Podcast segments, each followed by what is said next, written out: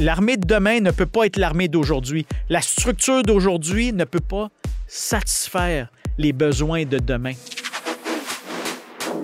Salut, ici Captain Adam Horton avec le balado de l'armée canadienne. On débute saison 3 en style. On est ici avec Major Général Michel-Henri Saint-Louis, le commandant intérimaire de l'armée canadienne. Puis on va parler un petit peu du futur de l'armée. Bienvenue au balado, monsieur. Merci beaucoup. Merci de m'avoir, euh, Adam. Peut-être pour commencer, on parlait un petit peu quelles questions il a posées, puis comme la discussion qu'il a pour avoir. Mais qu'est-ce qui vous a pompé pour l'armée à ce que vous êtes le commandant intérimaire? Qu'est-ce qui m'a pompé pour l'armée? Oui. Adam, écoute, euh, je pense qu'on va passer euh, du temps ensemble à jaser cet après-midi. Premièrement, je suis choyé d'être euh, au sein de l'armée, d'être dans l'équipe de l'armée. Ça fait plus de 30 quelques années que je sers en service, 29 ans comme officier. Et à chaque fois que je sers dans l'armée, ben en fait, c'est ma raison d'être. Et je suis très choyé d'avoir euh, à occuper une position présentement au sein de l'armée. Mais l'armée, comme est sous-entendu dans ta question, on est excessivement occupé, on est sollicité, il y a des pressions à gauche puis à droite. Et je peux m'imaginer être un chef à Petawawa ou à Edmonton ou à Valcartier et à avoir des défis que tu dois t'imaginer que le commandant de l'armée par intérim a aucune idée. Et ils ont probablement raison.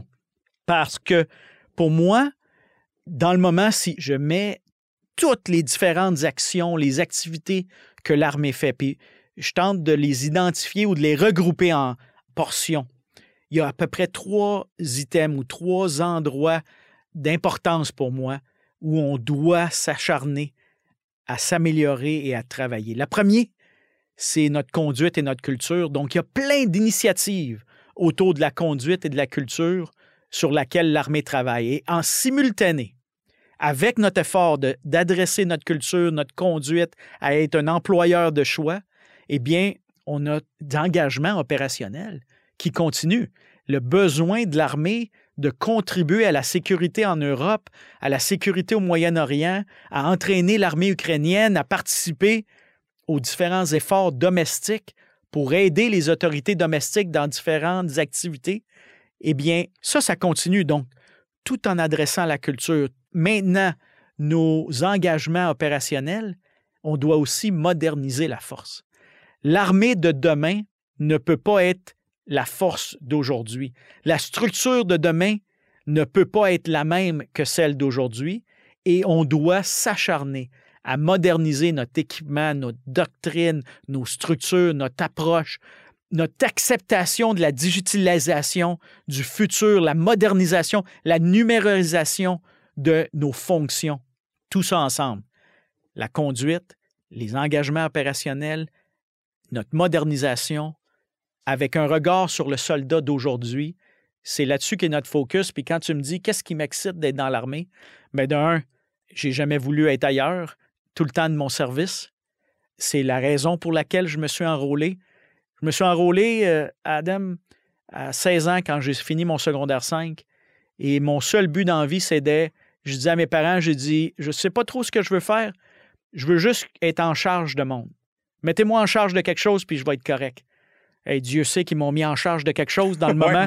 mais on essaie de livrer sur ces trois gros items euh, de front. Puis en parlant justement du changement de culture, euh, surtout que ça fait quelques années que le militaire s'y met vraiment, puis euh, certainement que récemment, on voit ça dans les médias. Qu'est-ce qu'on est en train de faire pour promouvoir le changement de notre culture? Alors, je pense que, inclus dans ta question, il est important de, réaliser que le changement de culture est, un virage sérieux, est un virage important, est un virage qu'on ne peut pas ignorer au sein des forces. Et ce n'est pas à cause que c'est dans les nouvelles. Tu sais, moi, j'achète pas ça parce que c'est dans les nouvelles, euh, il faut donc faire quelque chose. Absolument pas. Il faut faire quelque chose parce qu'on joint une équipe qui vient ensemble pour porter sévice à un ennemi. Toi puis moi, on est dans un uniforme de l'armée, dans le but qu'ensemble, on fasse face à quelqu'un d'autre, puis s'il faut lui faire mal pour lui faire comprendre, mais c'est à l'autre individu, c'est à l'ennemi qu'on lui fait subir quelque chose. Toi puis moi, on n'a pas joint une armée où on se fait mal entre nous autres, où on s'abuse entre nous autres. Et c'est pas parce que c'est dans les nouvelles ou non que ça fait un mois ou un an, euh, dix mois ou dix ans que tu sers qu'on peut excuser un comportement qui est exclu, qui n'est pas tolérant de la diversité, qui ne te fait pas sentir en sécurité au sein de l'équipe. Donc, le virage ou le changement ou le pivot de conduite et de culture est essentiel si on veut être une force crédible aujourd'hui et demain. Et pour ce faire, bien, on fait une multitude de choses. On, on travaille à tous les niveaux d'arrache-pied. Je n'ai pas la prétention de mon bureau comme commandant par intérim de l'armée de tout savoir ce qui se passe à travers une armée qui a des milliers de soldats dans la force régulière, des milliers de réservistes, des milliers de rangers à travers la périphérie de notre pays et de tout savoir ce qui se passe dans des manèges, dans des unités au jour le jour. Mais je sais que tout le monde à tous les niveaux entend le message et s'efforce de changer cette approche-là. Et avant de la changer, qu'est-ce qu'on fait au sein de l'armée? On a commencé par écouter. On a commencé par des groupes des groupes de chefs, des groupes de, de superviseurs, des groupes de suiveurs qui se sont mis en position pour écouter. Écouter les personnes qui ont subi. Écouter les personnes qui ont subi quelque chose dans le passé, qui n'avaient peut-être pas une voix ou une plateforme pour nous dire c'est quoi que ça veut dire subir quelque chose dans l'armée? C'est quoi que ça veut dire subir quelque chose dans l'armée et penser que tu ne peux pas en parler? C'est quoi que ça veut dire de subir quelque chose dans l'armée de penser que tu ne peux pas en parler et de souffrir en silence? Ça, ça commence par cette écoute, cette écoute de chef, de superviseur, de suiveur, qui peut-être met en lumière le fait que moi, j'ai peut-être pas subi quelque chose. Et moi, je pense que peut-être ça n'existe pas parce que c'est pas ma réalité, mais c'est pas vrai. Parce que c'est la réalité de plusieurs. Et dans cette écoute, dans cette écoute soutenue, dans cette écoute active, il y a un élément d'apprentissage et dans l'apprentissage peut-être une compréhension. Dans une écoute active et soutenue qui t'amène à un apprentissage, à une compréhension, bien éventuellement, ça va peut-être amener à l'action. Donc, en plus des séances d'écoute qui ont eu lieu dans des unités de réserve, dans des brigades de la régulière, dans des groupes de chefs seniors, il y a des périodes d'entraînement sur le comportement haineux, on a publié des ordres pour voir à ce qu'on fasse plus de prévention. Il y a des cours d'intervention pour les intervenants de première ligne quand il y a l'inconduite sexuelle. On a donné de l'entraînement à plus de 1000 personnes au sein de l'armée pour être mieux outillés à répondre dans ces situations-là. On a publié des trousses pour faire de la formation à différents paliers, à différents niveaux. Il y a des groupes de travail qui nous ont suggéré comment opérer en garnison, comment opérer dans le champ, comment être inclusif de la diversité des genres, la diversité des cultures. Et dans ces efforts d'écoute, dans ces efforts de compréhension, dans ces efforts d'instruction, d'action, il y a aussi une série de choses que les forces ont fait, donc, au-dessus de l'armée. Ils ont appointé un lieutenant général, général Carignan. Euh, qui a déjà commandé une division au sein de l'armée, qui a déjà été au QG de l'armée et qui amène une expertise, une perspective, qui amène une énergie en arrière de cette transformation qui est requise. On fait des choix de donner des autorités et des responsabilités sous ce nouveau commandement. Commandement qui n'existait même pas v'là six mois, qui n'était même pas dans les cartes v'là dix mois et qui est parti, qui a été bâti de toutes pièces depuis le mois euh, d'avril. Mais à travers ces efforts-là d'écoute, une écoute active qui mène à une certaine compréhension, un apprentissage qui t'énergise vers l'action, on garde, je me garde quand même la réalisation qu'on ne connaît pas tout, on ne sait pas tout. Et c'est pas parce que je me suis prêté à, à deux séances d'écoute ou quatre séances d'écoute ou deux séances d'instruction ou d'apprentissage que je peux prétendre que je comprends toutes les facettes du défi de conduite et de culture, que je comprends toutes les facettes de ce qu'on doit améliorer. Donc, on reste ouvert à être tout le temps en apprentissage, à être tout le temps en écoute, parce que Dieu sait que je n'ai pas toutes les réponses. J'apprécie vraiment aussi la mention de lieutenant général Carignan parce que ça, ça c'est quelqu'un qui vraiment, là, tu sais qu'elle, elle, va prendre charge de la situation, puis elle, joue pas avec la POC. Là. Elle, elle, prend ça au sérieux, puis elle va faire ce qu'elle a à faire pour mettre les politiques qu'elle est en train de développer en place. Absolument, Adam. Donc, en parlant de la modernisation puis l'avancement de l'armée, il y a de la stratégie de modernisation de l'armée canadienne. C'est un document qui flotte au QG, puis certainement qu'il y a des commandants d'unité qui ont déjà vu ça, qui savent c'est quoi. Parlez-nous un peu plus de qu'est-ce que c'est. Qu'est-ce que ça mange en hiver? J'espère qu'il y a des commandants d'unité qui savent c'est quoi, parce que s'ils ne savent pas, euh, qu'ils m'écrivent un courriel, je vais leur envoyer un, des livres. La stratégie de modernisation de l'armée. C'est un document qui a été publié l'année dernière, ou peut-être dix mois, même pas un an à ce moment-ci. C'est un document qui a été travaillé dessus pendant six mois à un an, qui tentait, sous le leadership du général Air au moment qui était le commandant de l'armée, c'est un document qui tentait de mettre, de regrouper tous les différents efforts de modernisation qu'on fait à travers l'armée. À travers l'armée, il y a tout le temps des, douzaines et des douzaines d'initiatives, d'activités. Et dans ces douzaines d'initiatives, d'activités, il y a des efforts pour revoir notre structure, il y a des efforts pour s'acheter des nouveaux items, de la nouvelle technologie, il y a des efforts pour voir à moderniser, à aider les Rangers canadiens dans leur service futur. Il y a des efforts pour revoir comment qu'on travaille la force régulière, la force de réserve ensemble, comment qu'on génère la capacité terrestre, comment qu'on se prépare à être prêt comment qu'on génère la capacité terrestre à être prêt à ce que l'appel, quand l'appel vient. Alors, le général a regardé tout ça. Et très tôt dans son commandement, il a dit Ça me prend un document. Ça me prend un endroit où je fais un petit peu d'ordre dans toutes ces priorités-là, où je fais un petit peu d'ordre dans tous nos efforts de modernisation. Et je les capte ou je les place sous une compréhension unitaire, une compréhension unique des défis futurs, des adversaires futurs, du futur environnement où la composante terrestre va devoir combattre et gagner.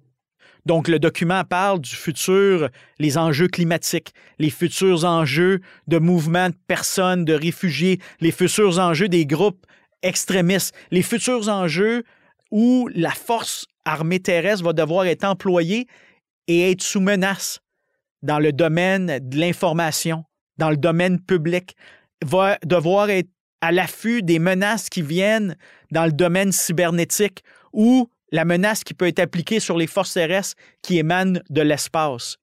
Toute cette réalisation-là du futur environnement de combat, du futur environnement où on va opérer, les menaces futures ont amené la naissance de ce document-là, cette stratégie, cet agenda de changement. Parce que c'est ça que c'est. La stratégie de modernisation de l'armée, ce n'est rien que plus que notre agenda de changement euh, pour l'armée. Un agenda de changement qui réalise et qui accepte qu'on doit numériser la force, qu'on doit moderniser la force, qu'on doit connecter la force avec des nouveaux items de communication, qu'on doit communiquer avant même de bouger ou de tirer. On disait auparavant, moi j'ai joint une armée qu'on disait en anglais shoot, move, communicate. Et maintenant, cette stratégie de modernisation fait l'état qu'on commence par être connecté, par communiquer, networked, data exchange, l'échange de connaissances. L'échange de connaissances sur une architecture numérisée qui permet quoi? Qui permet à des chefs tactiques comme toi de prendre des décisions plus vite sur le terrain parce qu'en un coup d'œil, ils peuvent voir ce qui se passe, pas parce qu'ils sont sur le haut de leur cheval, sur un monticule avec un télescope, comme dans le temps ancien, mais parce qu'ils sont peut-être dans un écran, dans un véhicule de combat mobile et avec deux clics sur un outil de communication ou un outil d'ordinateur, peuvent avoir une idée avec un coup d'œil digital qu'est-ce qui se passe sur le terrain, qui amène des décisions plus vite, qui amène des décisions plus vite pour aller plus vite dans l'espace de bataille que l'ennemi.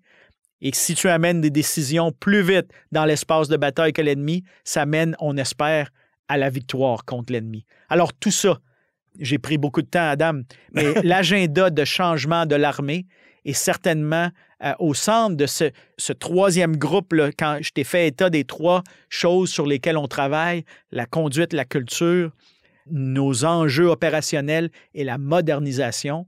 La modernisation au sein de l'armée, on suit l'agenda de changement tel qu'est décrit par euh, cette stratégie de modernisation de l'armée. Puis aussi, récemment, vous avez parlé de la numérisation de l'armée. Lieutenant-colonel McMullen, qui travaille sur une équipe, puis euh, on a eu un balado à propos de ça. Si vous n'avez pas entendu, allez l'écouter.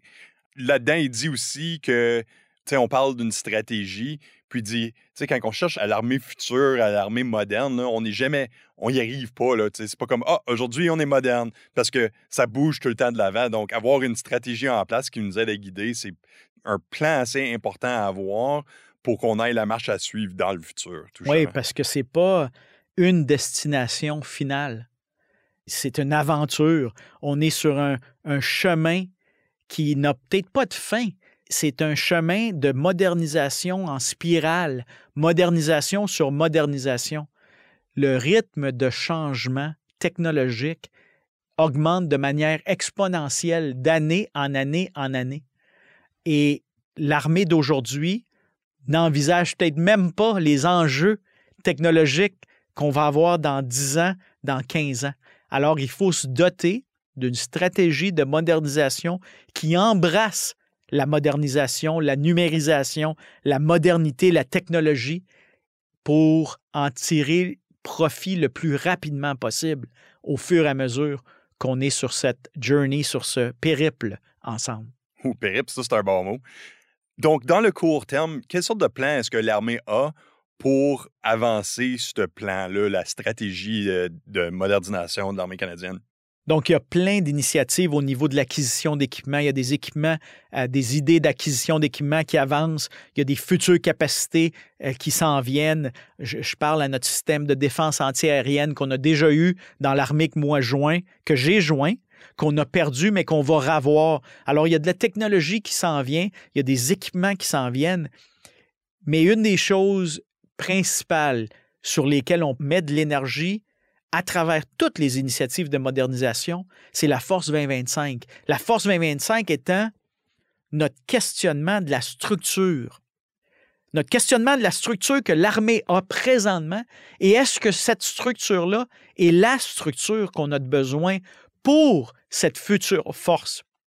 Est-ce que la structure de l'armée actuellement peut avoir et faire l'acquisition de futures capacités? Est-ce que la structure de l'armée actuellement peut se défendre à travers les différents domaines où il faut opérer de manière à être capable d'opérer sur le domaine de l'information, sur le domaine cybernétique ou de l'espace? La Force 2025 nous met au défi de dire qu'on ne peut pas tout faire comme force de la régulière, qu'on ne peut pas tout faire comme force de réserve tout seul, qu'on ne peut pas tout faire dans le Nord avec les Rangers, mais qu'il faut travailler ensemble avec des différentes composantes de la force en faisant appel à nos employés civils pour qu'ensemble, la fonction publique, les Rangers, les réservistes, les réguliers, on donne la capacité terrestre qu'on a de besoin demain, qu'on se questionne sur notre capacité à avoir certains items dans notre inventaire qu'on peut peut-être pas se permettre d'avoir à travers le Canada et qu'il faut positionner à des endroits spécifiques parce que c'est la seule manière qu'on peut les garder en raison du coût. Et je pense à nos chars d'assaut, qu'on peut peut-être pas se permettre d'avoir des chars d'assaut à différentes bases à travers le Canada. Il va falloir les mettre à un endroit spécifique pour maintenir cette capacité dans le futur où il faut regarder la structure avec les vides, les manquements qu'on y a présentement et peut-être choisir de couper ces manquements-là et assigner ces positions-là à des futures capacités avec une structure différente demain. Parce que l'armée de demain ne peut pas être l'armée d'aujourd'hui. La structure d'aujourd'hui ne peut pas satisfaire les besoins de demain. Et si on ne veut pas que les choix soient imposés à l'armée, si on ne veut pas que les choix nous soit donné de l'extérieur. Il faut que l'armée elle-même se questionne sur qu'est-ce qu'elle veut, quelle structure elle a besoin pour y arriver et ensemble livrer la structure de 2025 qui va servir comme point de mire envers le futur 2030, 2035, le futur des forces jointes, Mais 2025, c'est notre première étape, ce premier bond dans la modernisation qu'on essaye d'atteindre. Donc, vous avez fait mention de ça un petit peu, on n'a pas trop rentré dedans, mais on entend souvent, surtout en anglais, mais le mot readiness ou la préparation, si on veut. Puis souvent, on, décrit ça comme quelque chose qui est important, puis presque tous les documents qui passent au QG, ça fait mention de ça comme un concept. Puis de qu'est-ce que j'ai pu absorber, je dirais, de ma compréhension, la préparation, c'est quelque chose dont un soldat fait de l'entraînement pour se préparer à, un déploiement. Ils font tous leurs petits entraînements nécessaires, prennent soin de leur famille, puis sont prêts à y aller où ce qu'on leur demande d'aller. Est-ce que j'ai bien expliqué ça? Puis pourquoi est-ce que c'est important pour l'armée qu'on aille ça comme capacité? Adam, tu l'as super bien expliqué. Je pense que je vais probablement tout mélanger euh, tes auditeurs en y allant pendant quelques minutes, mais essentiellement, ce que tu as dit en 10-15 mots, ça décrit bien ce que c'est ce souci d'avoir une disponibilité opérationnelle. L'armée is in the business of préparer des soldats à être prêtes. L'armée est dans le secteur d'opération de livrer des équipes prêtes à peu importe c'est quoi. Et peu importe c'est quoi, je vais essayer de te l'imager. Ça va de être prête à exécuter un combat terrestre contre un ennemi similaire à ce que nous on est, mais peut être plein d'autres choses qui est différent sur le spectre de combat, qui est d'être prêt à se déployer pour aider un pays aux prises avec un lendemain d'un euh, tremblement de terre, qui peut être d'aller à l'intérieur de notre pays se déployer pour aider des villes qui sont prises avec des inondations ou des provinces qui sont prises avec des feux de forêt. Ça peut être d'être prêt, lorsque notre tour vient, de se déployer dans le nord-est de l'Europe pour être déployé comme un groupement tactique qui est là pour agir comme un élément qui convainc nos adversaires qu'il y a une alliance qui est sérieuse dans cette défense de l'Europe ça va d'une disponibilité opérationnelle qui existe pour envoyer des soldats en Ukraine, pour entraîner l'armée ukrainienne qui est aux prises avec un voisin qui a pris une partie de son territoire, euh, dans ce cas-ci les Russes, qui est un adversaire de l'Ukraine, qui est aux prises avec des tensions internes dans sa propre population, une guerre civile. Et on y est en Ukraine pour professionnaliser cette armée avec des capacités tactiques qu'on transfère de nos soldats à ces soldats. Cette disponibilité opérationnelle nous amène réservistes réguliers à se déployer en Jordanie, au Liban, au Koweït, en Irak, pour aider ces armées du Moyen-Orient à se professionnaliser. Elle nous demande d'aller dans des missions des Nations Unis des missions de maintien de la paix au Soudan, au Congo, en Israël, où on a encore besoin de casques bleus pour être les yeux et les oreilles de la communauté internationale dans ces missions euh, de paix. Mais pour reprendre un petit peu tes mots, la disponibilité opérationnelle, c'est des soldats, des officiers, du monde comme toi qui sont au sein d'équipes formées, qui sont prêtes à être prêtes, qui sont prêtes à ce que quand l'appel vient, on dit on y va, qui sont prêtes à être prêtes lorsque l'appel vient et les chefs se revirent puis font juste dire allons-y et on y va. On va dans un hôpital à Edmonton pour aider le service de santé de l'hôpital qui, qui en a plein les bras. On va dans des endroits de soins de longue durée où les employés civils en ont plein les bras à cause de la pandémie et peuvent plus donner des services. On y va comme on est présentement à Iqaluit, dans le nord du Canada, où la ville est aux prises avec un manque d'eau potable et une incapacité à donner de l'eau potable à ses citoyens. Et on y va parce qu'il y avait des soldats, des sapeurs, des ingénieurs qui avaient de l'équipement, des équipes entraînées, une préparation, une disponibilité opérationnelle pour que la semaine passée, quand le coup de fil est venu, Iqaluit a besoin d'un système de purification d'eau Bien, on a dit on est prêt à être prête et on embarque dans un C-17, un avion de transport de troupes, et dans transport de cargo avec notre équipement, nos soldats, nos groupes formés, entraînés, certifiés, validés. Ils sont présentement à Iqaluit et ils coopèrent avec les autorités civiles et ils vont aider dans la livraison d'eau potable éventuellement euh, lorsqu'il en aura le besoin. Tout ça, différentes vignettes pour t'illustrer cette disponibilité opérationnelle de l'armée qui est notre raison d'être. On n'existe pas pour nous-mêmes. On existe pour répondre à l'appel lorsque l'appel viendra. Oui, puis c'est pas facile non plus, hein, parce que des fois, on ne sait pas tout simplement. Vous parlez euh, de la situation où on s'en va aider avec la filtration d'eau dans une ville canadienne. Un ancien commandant d'unité a fait mention une fois qu'on a l'armée a, la tâche des fois à se préparer pour quelque chose, puis des fois on ne sait même pas qu'est-ce qui s'en vient. Donc on, se voit avec certains outils qu'on peut peut-être travailler avec, puis on essaie de deviner c'est quoi le prochain problème, mais on ne sait jamais vraiment c'est quoi qui va nous tomber dessus. Ta vignette avec un de tes anciens commandants d'unité me fait penser à une manière différente que j'ai dans mon propre esprit d'articuler cette disponibilité opérationnelle et j'ose croire que si tu es au sein d'une équipe de l'armée et on t'entraîne à être un chef ou un suiveur d'une équipe qui doit manœuvrer dans l'espace de bataille terrestre, si tu fais partie d'une équipe qui s'entraîne à manœuvrer dans l'espace de bataille terrestre face à un ennemi simulé, si on te donne la munition, si on te donne une doctrine, si on t'entraîne à manœuvrer, à vaincre cet ennemi dans un espace de bataille, donc être prêt du côté droit d'un spectre de conflit, où la droite, c'est le haut du spectre de conflit, la gauche, c'est le moindre du spectre de conflit. Si on t'entraîne à être efficace vers la droite du spectre de conflit, cette capacité pour vaincre un ennemi au niveau tactique avec une équipe au niveau de peloton, une trentaine de soldats, ou au niveau de sous-unité, une centaine de soldats qui viennent ensemble, mon expérience me dit et mon opinion est que si tu es prêt à faire ça, tu es certainement prêt à répondre à l'appel lorsque l'appel est quelque chose en dessous de cette manœuvre tactique face à un ennemi.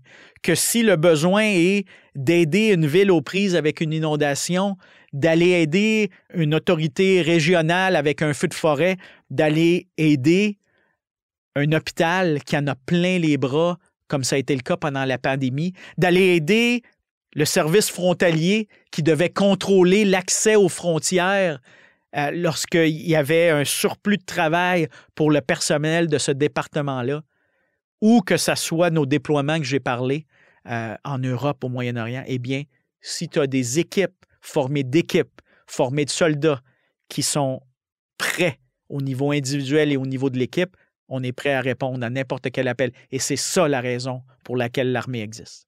Là, on a parlé de la préparation, puis aussi un petit peu dans le contexte de. C'est pas toujours facile d'être prêt à être prêt, comme vous avez dit. Ça, c'est vraiment bien expliqué. J'aime vraiment, je veux utiliser ça dans le futur, c'est sûr.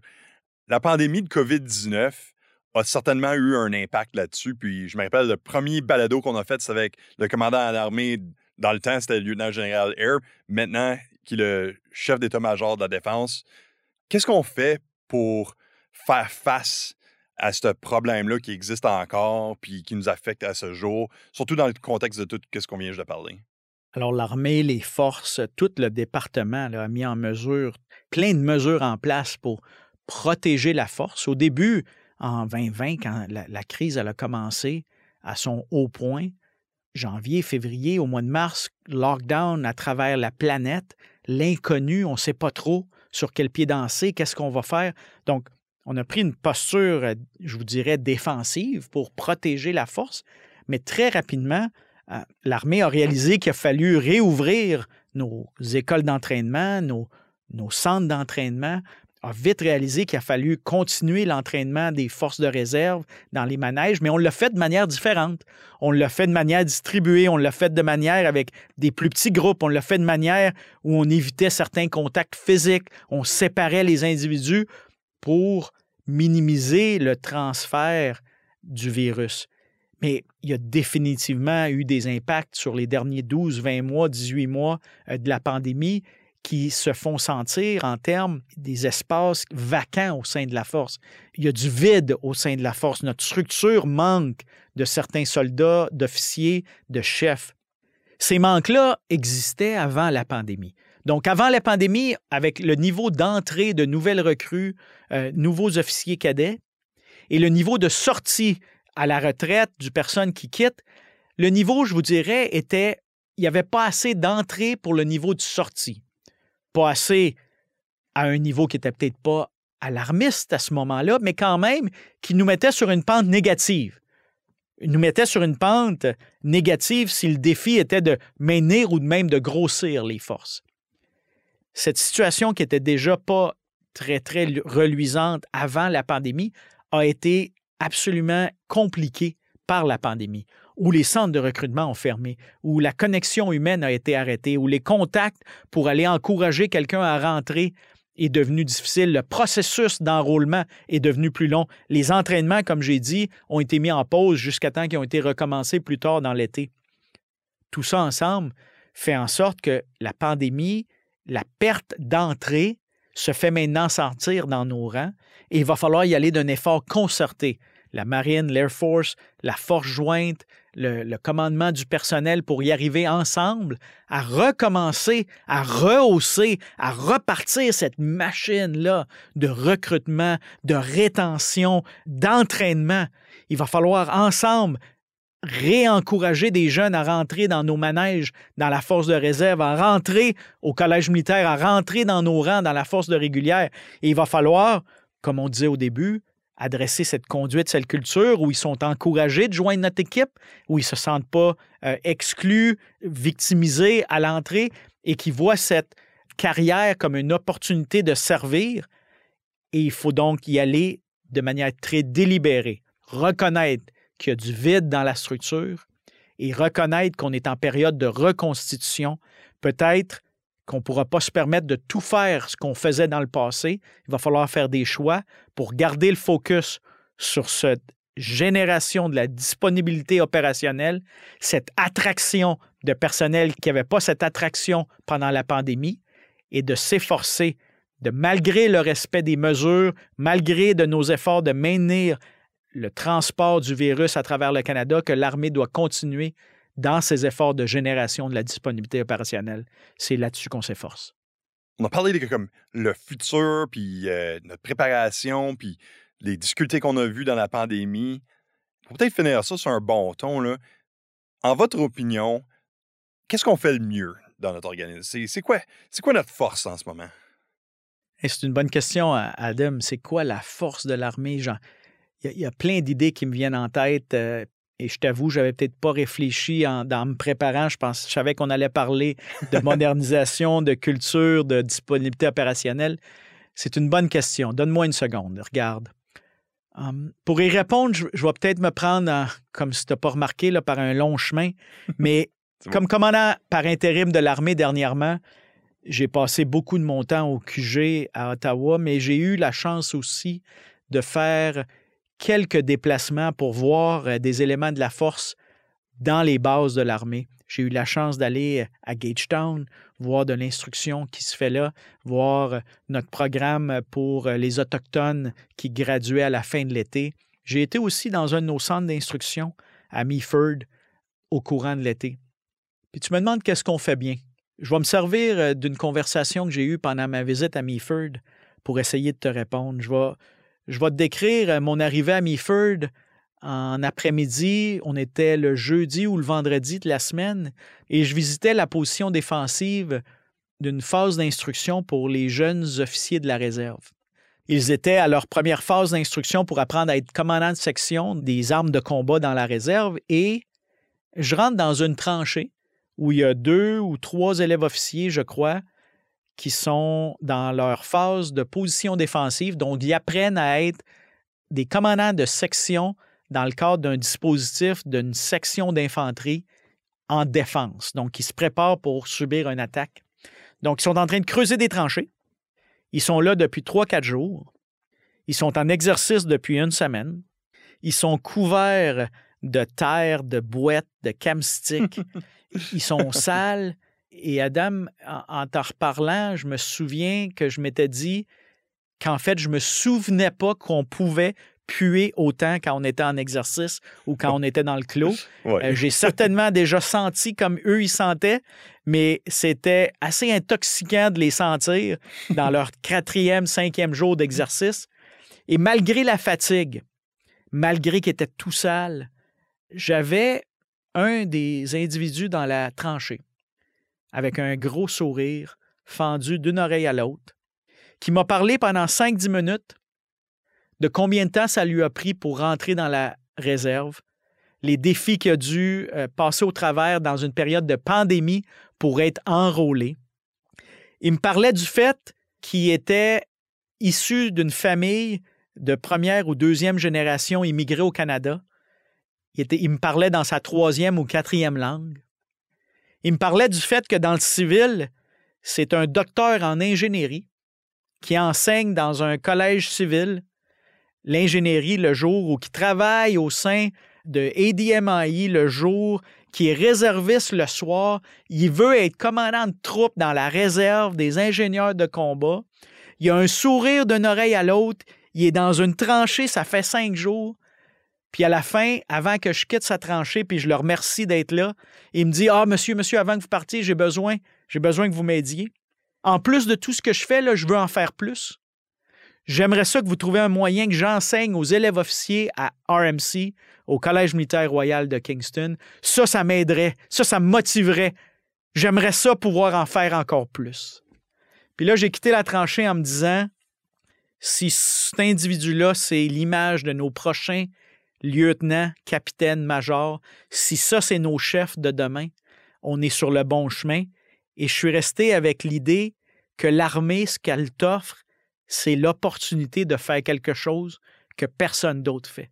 C'est l'opportunité de faire partie d'une équipe au sein d'autres équipes qui a la charge de la défense de notre pays. C'est l'opportunité de faire partie d'une équipe qui fait partie d'autres équipes qui a la charge de défendre ton pays et de répondre à l'appel, peu importe c'est quoi l'appel qui vient.